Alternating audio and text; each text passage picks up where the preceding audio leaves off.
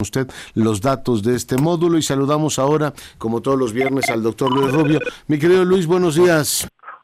Hola, Fernando, buenos días. ¿Qué tema ponemos sobre la mesa, Luis?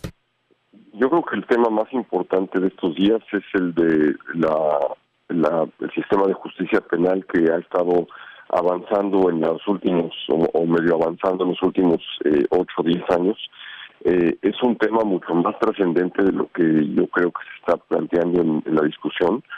Por supuesto que es una barbaridad que salgan de la cárcel criminales conocidos, eh, y esto es un, incluso confesos, pero tenemos que entender cuál es el fondo del asunto y por qué está ocurriendo esto.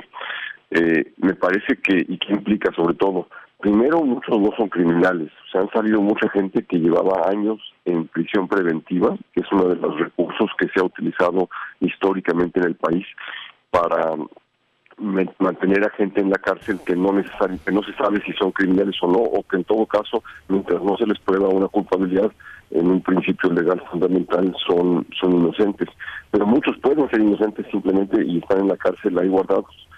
Eh, Segundo, yo creo que la clave más importante es que muchas de las investigaciones, de los procedimientos, eh, de la forma en que se condujeron los procesos que los llevaron a la cárcel, no son, son tan malos, son tan viciados, que no hay forma de saber qué pasó. Cualquier persona que haya visto estos programas de televisión de, investigaciones que hay en otros países sabe que hay cosas muy fundamentales que hay que cuidar como la escena del crimen para que las cosas estén limpias, para que se sepa exactamente qué, qué hubo, quién estuvo eh, y cómo pasaron las cosas. Pero nuestra tradición es muy distinta. La, en nuestra tradición la investigación, los procedimientos de los ministerios públicos, eh, es ahí donde se decide en la práctica quién es culpable y quién no lo es eh, con un procedimiento que nunca es verificable porque no se sabe qué, qué, qué, se, cómo se utilizaron los, los elementos de la investigación. Eh, el punto es que eso siempre ha permitido que se pueda vender el servicio de la culpabilidad o inocencia y por lo tanto pues es un tema de uno más de nuestros eh, resquicios de corrupción que caracterizan al país. Por eso es tan importante lo que se, se llama el debido proceso que no es otra cosa sino una serie de procedimientos, de reglas, de secuencias que hagan cualquier investigación certera en su procedimiento, en su, lo, que está estudiando, verificable y repetible. Si lo que hacemos en investigación en, los laboratorios de química o de biología que tiene que seguirse ciertos procedimientos es exactamente lo mismo que tiene que ocurrir en la justicia.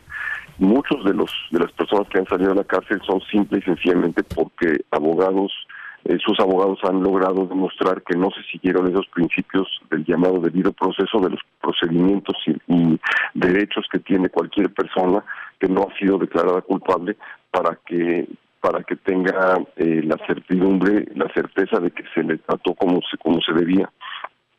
Esa es el debido proceso es la esencia del Estado de Derecho si tenemos, si, si seguimos el estado, el, debido proceso, si hay siempre recursos, si no sabemos cuáles son las leyes, si sabemos qué pasa si hacemos algo mal, todo eso es lo que permite que haya una sociedad con una convivencia pacífica, normal, apegada a reglas.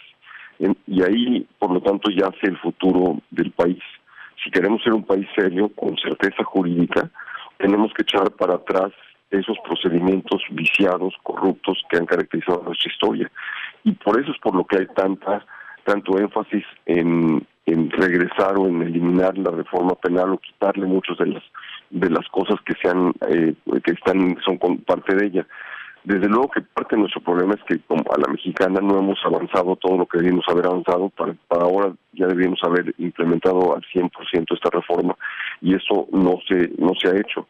Eh, entonces, evidentemente no, no es que sea perfecto lo que estamos haciendo, pero es, pero tenemos que avanzar hacia adelante. No podemos eh, no podemos pretender que vamos a resolver el problema que un, un sistema que no funcionaba y por eso lo empezamos a cambiar, eliminándolo o reformándolo en el sentido negativo de quitándole algunas de sus características más fundamentales comenzando por la, la central que es la del debido proceso. Mm.